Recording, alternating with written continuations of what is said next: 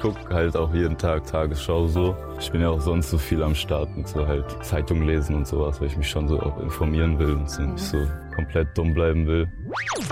Das sagt der Rapper Soho Bani, hat im Interview mit dem Diffus Magazin gesagt. Ähm, Tagesschau und Zeitung lesen, da bleibt man, wird man schlau, bleibt nicht dumm, wie es Soho Bani sagt. Mhm. Ich würde sagen, wenn man den Turnleiter-Podcast hört, wird man auch schlau und bleibt nicht dumm. Äh, mein Name ist Scott Heinrichs, Hallöchen. Äh, ich mache das heute nicht alleine, sondern ich habe bei mir zu Gast Sebastian Grobitsch. Hallo. Tonleiter, der Musikpodcast von Mephisto 976. Ja, den guten Herrn, den Herrn Sohobani, den hören wir dann gleich nochmal, wenn es um unser Album der Woche geht. Ähm, heute bequatschen wir aber erstmal die ganz, ganz neuen Sachen am Anfang, Basti. Ähm, nämlich zu Beginn quatschen wir über Christine and the Queens. Die hat einen neuen Song rausgebracht, äh, der heißt Je te vois enfin. Pardonnez-leur, ils ne savent pas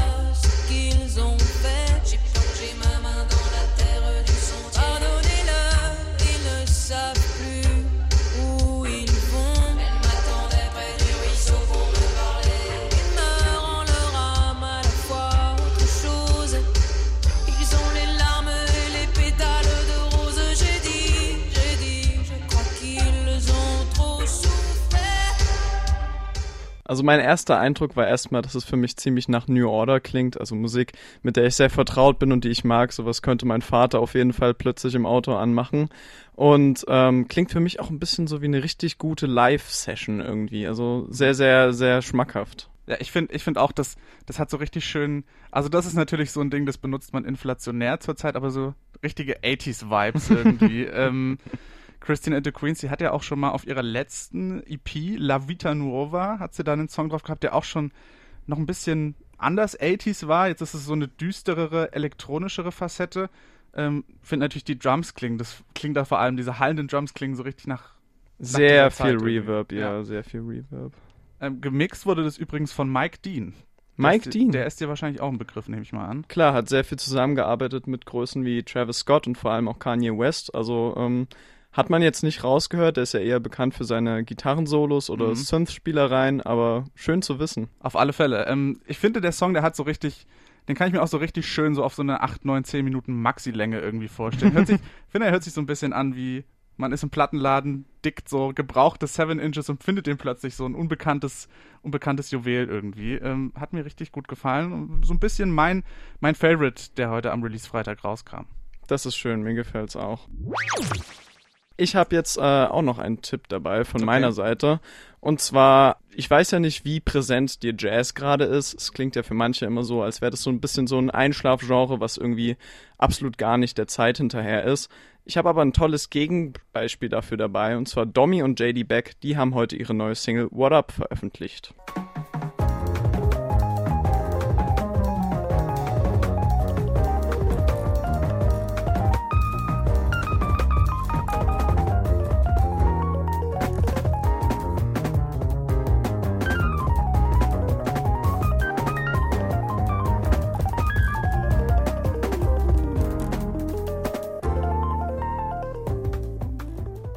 Unglaublich coole Drums irgendwie. Also das ist, das klingt, das klingt schon richtig anstrengend, muss ich sagen. Es klingt super abgefahren. Also klar, das äh, Synth-Solo sticht irgendwie raus, aber vor allem sind es die Drums, äh, mhm. die da einen am meisten überraschen irgendwie. Ähm, das war JD Beck, ein Teil des Duos. Der ist gerade mal 18 Jahre alt und die beiden werden quasi schon behandelt wie die neuen Propheten des Jazz. Ist total verrückt in dem jungen Alter. Absolut. Ich finde, ich finde, das ist so ein das hatte irgendwie einen ganz spannenden Mix, weil einerseits fand ich es total gechillt und entspannend irgendwie, mhm. andererseits war es eben auch so ein bisschen hyperaktiv. Also eine ganz spannende Mischung irgendwie. Ähm, wahrscheinlich nicht das, was man sich gemeinhin jetzt so gerade als als Jazz vorstellt, ne? Also ja. so vielleicht eher langsamer, getrageneres, vielleicht auch manchmal eher Gedudel, kann man sagen ähm, fand ich schon sehr spannend und ich finde die Akkorde, diese Synth-Akkorde, die hatten noch ab und zu so ein bisschen was, bisschen was, was auch auf so einer Tyler the Creator-Platte hätte stattfinden können, muss ich sagen. Ja, voll. Also man merkt auf jeden Fall, dass es, es wirkt mehr am äh, Zahn der Zeit als jetzt andere Jazzplatten, die jetzt heutzutage rauskommen äh, würden. Und ich finde auch dieses Hyperaktive passt total zu deren Bild, weil die treten so auf in totalen Neon-Sachen und mhm. übergroßen Pullovern und abgefahrene Sneaker.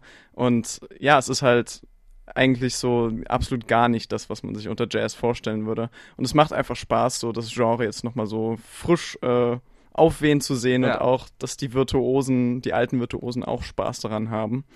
Denn die haben schon sehr viel gejammt mit Größen wie Anderson Park, äh, Thundercat und sogar Ariana Grande. Also ist nicht so, als wären die gerade in der Nische. Die sind schon sehr, sehr, sehr, sehr groß draußen, obwohl sie nicht mal ein Album released haben bisher. Thundercat macht auch total Sinn, finde ich, soundtechnisch. Also mhm. kann ich mir vorstellen, dass der durchaus auch ein Einfluss war irgendwie. Ja, vielleicht auch, dass er da hinten einfach selbst in der Bassgitarre Genau, stand. richtig. Vielleicht gar nicht gecredited, aber stand zumindest im Studio und die reine Präsenz von Thundercat hat gereicht, um so einen Song zu machen. Dann Basti, vielleicht an dich nochmal die Frage jetzt. Wie oft schaust du Tagesschau im Schnitt? Das letzte Mal muss vor drei Jahren gewesen sein. Dementsprechend okay. ist der Schnitt relativ gering. Okay, also könnte man sagen, dass Soho Bani, der Rapper von unserem Album der Woche, wahrscheinlich ein bisschen besser informiert ist. Wir haben es ja am Anfang schon gehört. Ja, wir sollten ihm besser zuhören, von ihm also ein bisschen die neuen Informationen hören. Genau. Der hat ein neues Album rausgebracht, letzten Freitag. Kids aus dem Versteck heißt es. Ähm, und darüber haben wir in unserer Live-Sendung am Mittwoch gesprochen, nämlich meine Wenigkeit und mein Kollege Bruno Richter. Und da hören wir jetzt nochmal rein. Mephisto 976. Frisch gepresst. Dreh mal die Boxen auf. Ich will's hören. Ja, wie oft wart ihr denn schon wieder in Clubs? Ich muss ganz ehrlich zugeben, so richtig wohl ist mir bei dem Gedanken immer noch nicht, so in einem engen Club Schweiß und Körperflüssigkeiten auszutauschen. Irgendwie stecken mir da die wieder steigenden Corona-Infektionszahlen ein bisschen zu fest im Hinterkopf. Und da bin ich äh, tatsächlich nicht der Einzige, denn auch der Berliner Rapper Soho Bani, der hat sich darüber schon seine Gedanken gemacht. Club ist heiß, die Inzidenz steigt. Bitch tanz, egal wie der Track heißt.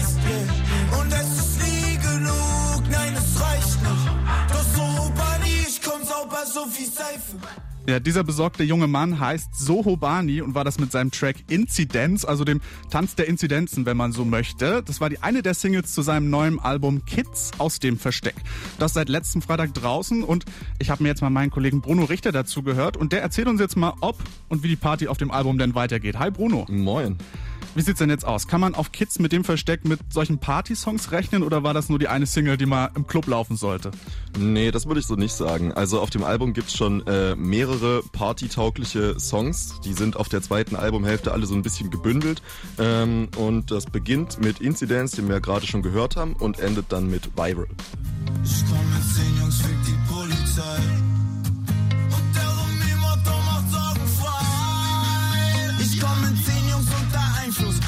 Nachbar fragt, ob das sein muss. Fick auf 12 und fick auf Meinung. Ganze Gang geht heute viral. Ich patsch keine auf die Vielleicht läuft das auch weniger im Club als vielleicht eher im Radio oder, keine Ahnung, im Musikantenstade. Also hier wird ja schon so richtig vorgemacht, wie man mitklatschen kann, so als wäre die Zielgruppe, keine Ahnung, 50, 60 plus.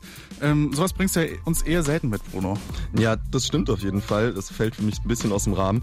Äh, mich hat beim ersten Hören das Klatschen und die Gitarre auch auf jeden Fall ein bisschen kalt erwischt. Aber ich habe mich relativ schnell dran gewöhnt und konnte mich dann doch dafür äh, begeistern, weil da auch äh, wieder die klassische Sohobani-Mentalität trotzdem drinsteckt. Was ist denn denn diese klassische Soho-Bani-Mentalität? Ja, da geht's äh, sehr viel um, um diese jugendliche Einstellung, erstmal einfach zu machen und nicht so über die Konsequenzen nachzudenken. Ich geh meinen Weg und meine Gang, die kommt mit. Yeah. Und wir leben im Moment, weil's nur einmal so ist. Sag mir, was machst du, wenn dich keiner vermisst? Kipp ein Remi, nimm den Wein auch noch mit. Für kein Problem, wir blenden über den Shit, yeah. Yeah. Wir blenden über den Shit, yeah. Ja, das ist quasi dieser Teenie-Traum, einfach möglichst viel mit seinen Freunden unterwegs zu sein, draußen zu sein, äh, einfach machen, worauf man Bock hat, feiern, trinken, sowas. Hm, das klingt ja ganz cool, also wenn man, keine Ahnung, 15 ist, mhm. aber für mich klingt das erstmal so ein bisschen flach. Ja, an sich ist es das eigentlich auch. Äh, aber in diesem ganzen flachen jugendlichen Gefeier steckt halt trotzdem so ein gewisses Freiheitsgefühl drin, mhm. was mir persönlich ziemlich gut gefällt. Also Zoobani hat jetzt noch nie wirklich mit so tiefgehenden äh, Lyrics gepunktet, aber überzeugt halt vor allem durch die äh, Stimmung, einfach so in den Tag zu leben und sich keinen Kopf zu machen, was morgen los ist.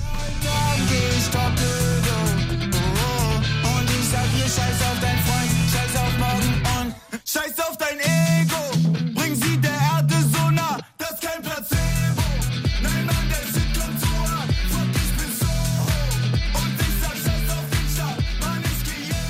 Ja, das hat schon was Mitreißendes, aber ich finde die Party-Thematik, das scheint jetzt so durch, das ist alles sehr ähnlich. Ähm, Gibt es denn auf dem Album auch noch andere Facetten, die er zeigt?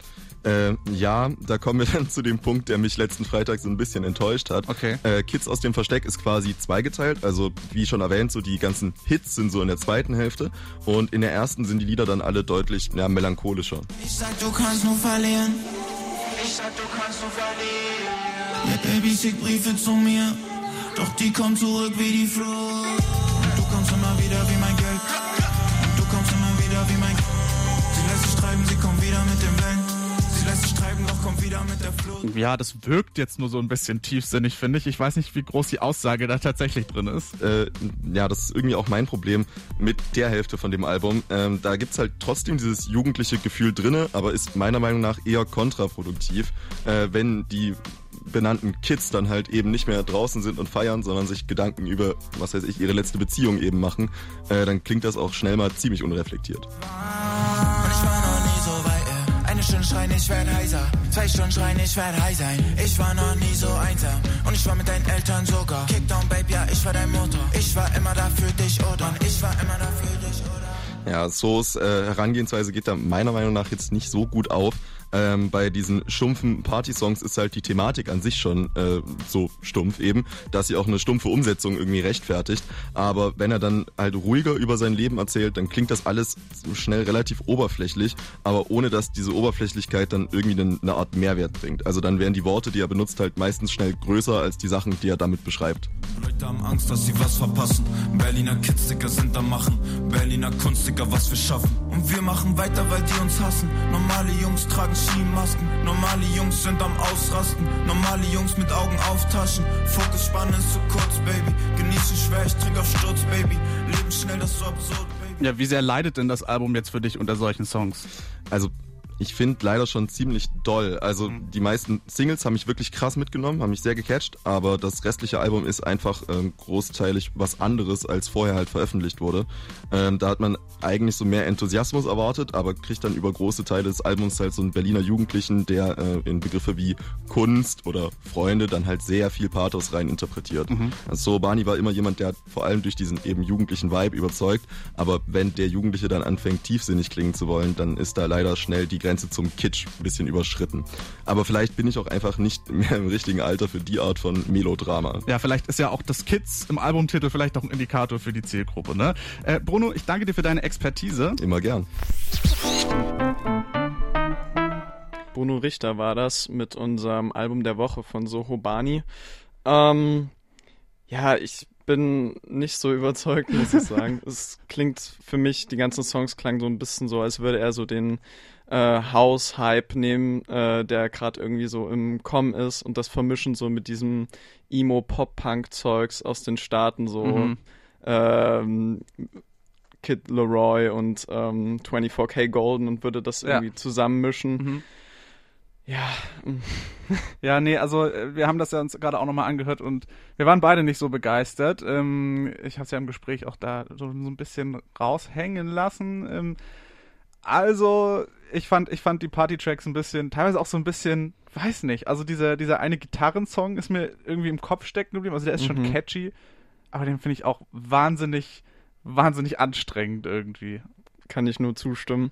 Aber vielleicht ist ja so dieses, äh, vielleicht ist es ja gerade sein unreifes Album und das nächste Mhm. Album wird komplett durchschlagen, dann ist er kein Kid mehr, sondern erwachsen und vielleicht wird es ganz toll.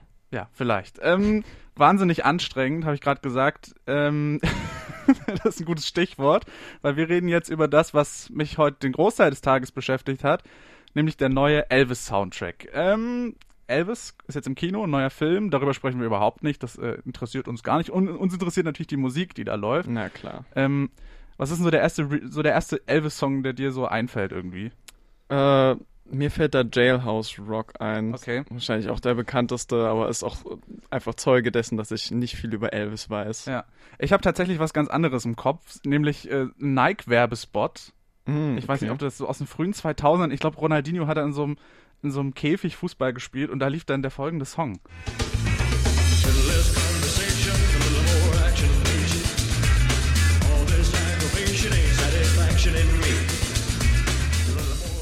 Ja, also das ist so meine erste, meine erste, weiß nicht, mein erster Gedanke, wenn ich an Elvis denke tatsächlich. Ähm, ich finde es irgendwie spannend, dass es ein Remix ist. Ähm, aber finde irgendwie auch, das ist so ein Song, der macht das ganz gut, muss ich sagen, so einen Elvis-Song zu nehmen und daraus vielleicht was Zeitgemä zeitgenössischeres, was zeitgemäßeres auch draus zu machen.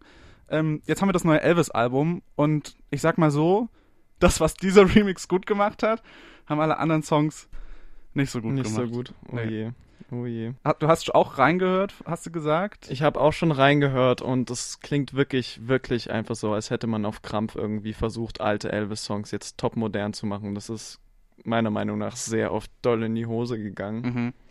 Ja, es gibt, es gibt zum Beispiel einen Remix auf der Platte, wenn wir bei misslungenen Remixen sind. Ähm, Suspicious Minds, der Song, sagt dir der was? Leider nicht. Okay, aber du wirst jetzt erstmal was hören, was dich vielleicht von diesem Song wegführen wird. Nämlich ist das der Pnau-Remix. Ähm, Pnau kennt man vielleicht von diesem Elton John und Dua Lipa Song, der hoch und runter läuft im Radio. Ah, Und die haben Suspicious Minds jetzt quasi nochmal noch mal einen neuen Anstrich gegeben. Und das Ganze heißt dann nicht Suspicious Minds, sondern Don't Fly Away. When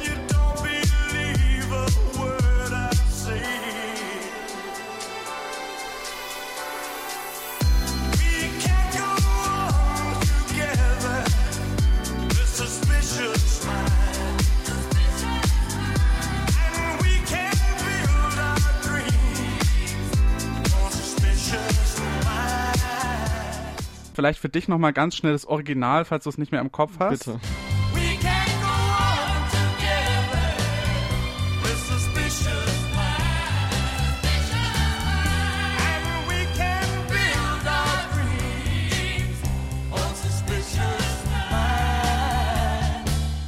Also ich finde, man hätte auch einfach jetzt den Remix ohne die Stimme lassen können. Dann wäre es zwar trotzdem ein eher mauer House-Track, aber da jetzt noch die Stimme drunter zu legen, ergibt für mich recht wenig Sinn. Hm. Ich finde, ich finde, das Original, im Original ist so ein bisschen alles genommen worden, was den, was den Song so spannend Mhm. macht. Ich finde, obwohl das ja sehr balladig ist, dieser, dieser Song, ist er irgendwie trotzdem noch wahnsinnig dynamisch.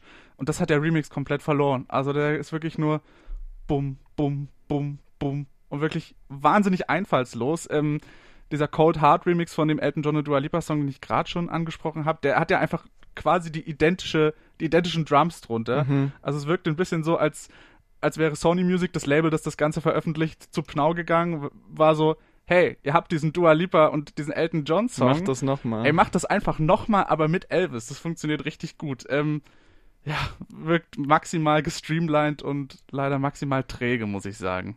Finde ich genauso. Ist einfach irgendwie Zeuge dessen, dass man jetzt versucht, in Filmen noch irgendwie maximal äh, coole Hits rauszubringen. Hatte man schon öfter die Thematik. Ist jedes Mal dasselbe irgendwie. Ja.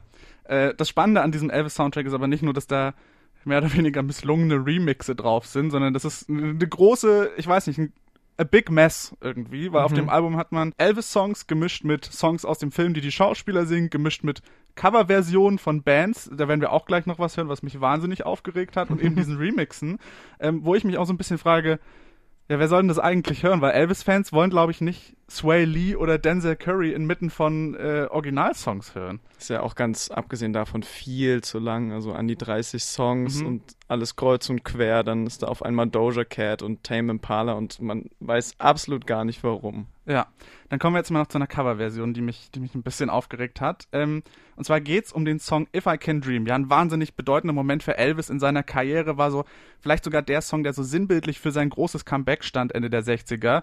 Ähm, und ein wahnsinnig toller und dramatischer und ja auch bedeutungsschwangerer Song.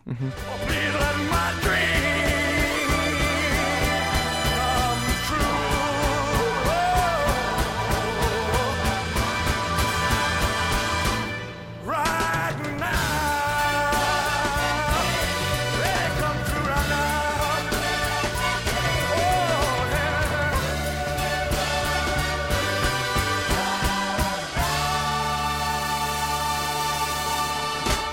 Wahnsinnig gut. Wer, wen würdest du das jetzt covern lassen?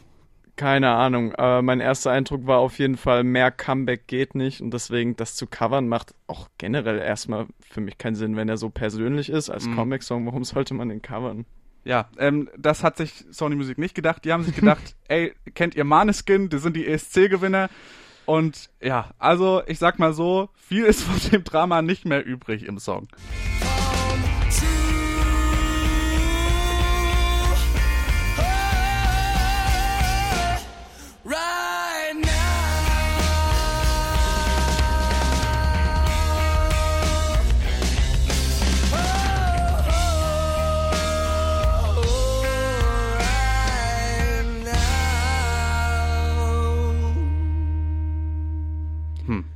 Klingt für mich ein bisschen nach Durchschnitt. Also vor allem, wenn man jetzt das Original davor gehört hat, hat es schon einiges ähm, schlechter gemacht irgendwie. Auch Ja. wenn es per se erstmal jetzt nicht so grausam klingt, aber im Vergleich. Ja, im Vergleich fällt's schon, fällt's schon richtig ab, muss man sagen. Äh, Ich finde in erster Linie natürlich stimmlich. Also Elvis kann man zwar vieles vorwerfen, aber stimmlich, also er kann halt gut singen. Ähm, und ich weiß nicht, ob das, ob da Maneskin und der Sänger von Maneskin vielleicht, also ich finde, das ist kein passender Fit für diesen Song einfach, ne, weil er stimmlich gar nicht die, diese, diese, diese Leidenschaft und diese, diese Fülle auch mitbringt, Ja. die dieser Song erfordert. Und was ich auch spannend fand, ist, dass man dem Song auch einfach instrumental voll viel Größe rausgenommen hat. Was ja überhaupt, also ich finde, das funktioniert bei dem Song, das funktioniert mit dem Song auch gar nicht. Ja, ich finde auch, es waren ja voll viel Streicher und Drums und so Background-Sänger in dem Original und das war jetzt halt irgendwie alles weg und das merkt man auf jeden Fall schon. Hm. Ich finde es auch spannend, Maneskin, ich weiß nicht, hast du damals den ESC-Skandal und die ESC-Performance mitbekommen? Ich hab's letzten Jahr? gesehen, ja, ich hab's Ja. gesehen. Und äh, ich finde es irgendwie spannend, weil Maneskin haben das ganze Ding ja auch gewonnen, weil sie so rockig und edgy Mhm. waren und irgendwie so. Das war so ein bisschen die Daseinsberechtigung und so in den letzten Monaten hat Maneskin eigentlich nichts anderes gemacht als durchschnittliche Popmusik. Also von diesem, von diesem ursprünglichen wilden Maneskin ist ja wirklich Ja. so gar nichts mehr da. Ähm, Vielleicht hat man irgendwie versucht, so äh, Elvis so als Ursprung des Rock oder wie auch immer irgendwie zu verknüpfen mit Mhm. dem vermeintlich neuen Rock, aber so wirklich äh, klappen tut's nicht. ja, eher ein Griff ins Klo. Also, der Elvis-Soundtrack ist jetzt raus. Ähm, ich sag mal so, es sind 36 Songs drauf mit Künstlern, die ihr so in der Kombination nicht erwartet. Also Tame Impala ist drauf, Denzel Curry habe ich schon gesagt, Doja Cat, Jack White von den White Stripes Jack ähm, White. ist tatsächlich auch mit drauf. Ähm, also hört vielleicht mal rein, wenn ihr vielleicht hören wollt, wie es sich anhört, wenn Musiker mal Geld verdienen wollen. Vielleicht besser den Film gucken und auf die Musik nicht so achten. Vielleicht ist der ja besser. Ähm, Basti, hast du jetzt noch was Besseres für uns? Ich habe noch was ganz Cooles dabei.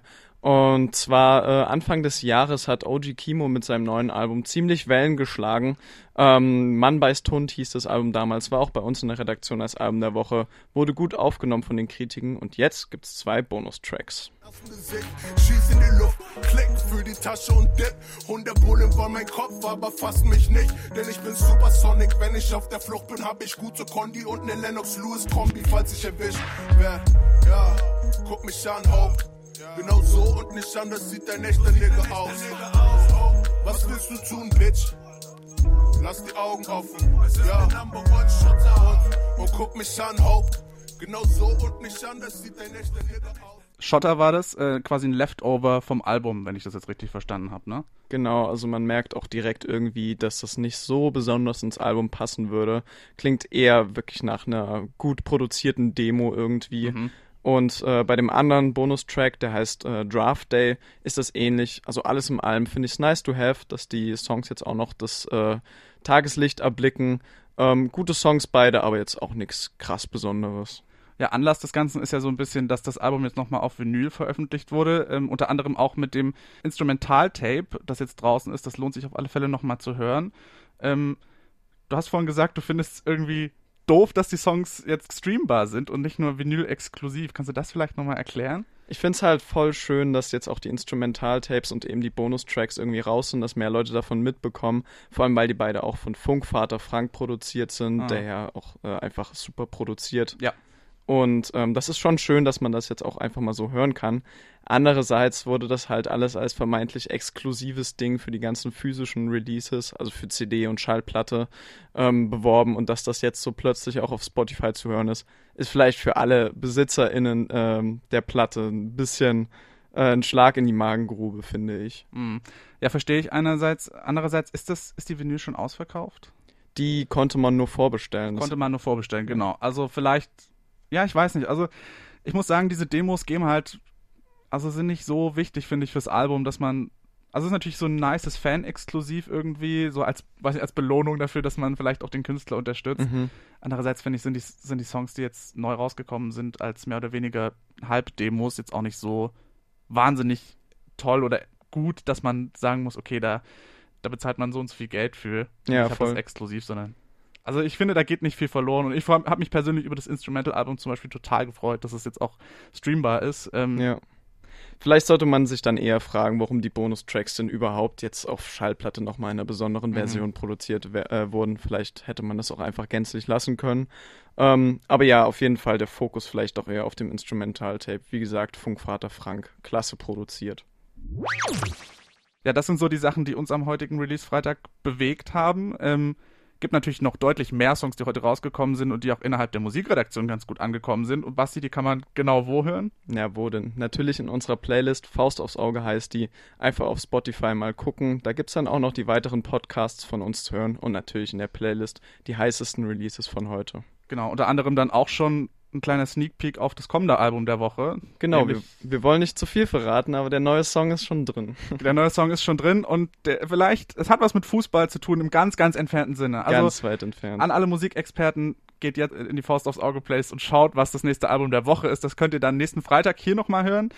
Äh, bis dahin wünsche ich euch eine schöne Woche. Bis dahin macht's gut. Macht's gut.